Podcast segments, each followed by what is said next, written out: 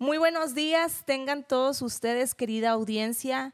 Les queremos desear una mañana sensacional, una mañana increíble. Quizás vas camino a tu trabajo, quizás vas dejando a tus hijos a la escuela o estás degustándote un rico café, chocolatito, lo que estés haciendo.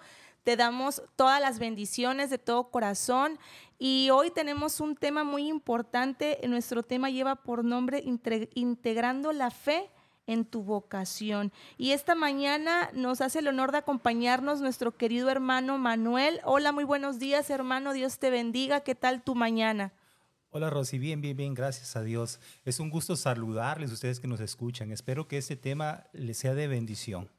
Sí, y también vamos a abordar sobre este mismo tema el cómo vivir el propósito divino en el ámbito laboral. Usted, hermano, ¿cómo ha incorporado su fe en, la, en su carrera o en su trabajo?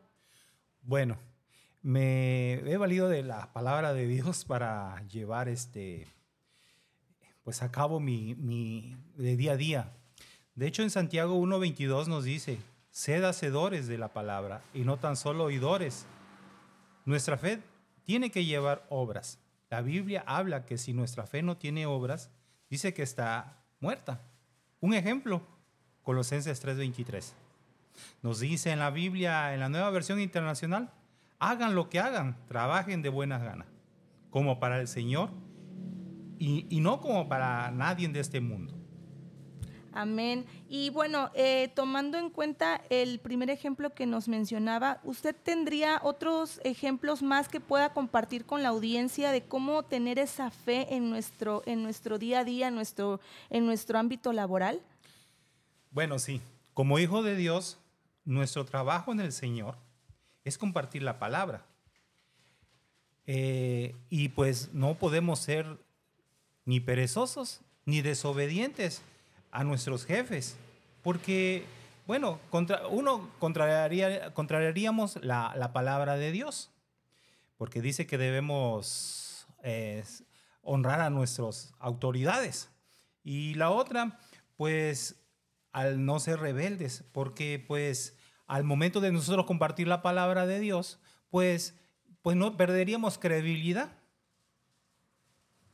Y y, este, al compartir las buenas nuevas de salvación y las esperanzas. De hecho, en Hebreo 10:23 nos dice que mantengamos firmes sin fluctuar la profesión de nuestra esperanza, porque fiel es el que prometió. Por último, quiero compartirles eh, Proverbios 3, 3 al 4. Dice que nunca se parte de ti la misericordia y la verdad Dice que la ates a tu cuello, que la escribes en las tablas de tu corazón y hallarás gracia y buena opinión ante los ojos de Dios y los hombres. En resumen, el ser hacedor de la palabra, tu fe obra. Y cuando tu fe obra, hayas gracia ante los ojos de Dios y las personas. Y podrás compartir tu fe y esperanza con credibilidad. Y si tú eres, y por qué no, si tú eres de las personas que está buscando un acceso, una promoción, pues, pues ahí vas a hallar gracia si tú te mantienes conforme a la voluntad de Dios, vas a tener las oportunidades de crecer laboralmente, porque eso lo puede hacer Dios. Bueno, por mi parte, ese es mi tema. Que Dios te bendiga, que tengan un excelente día. Gracias, hermano Manuel. Esperamos que este tema sea de ayuda y de bendición a tu vida. Es importante estar siempre tomado de la mano de Dios en todo momento.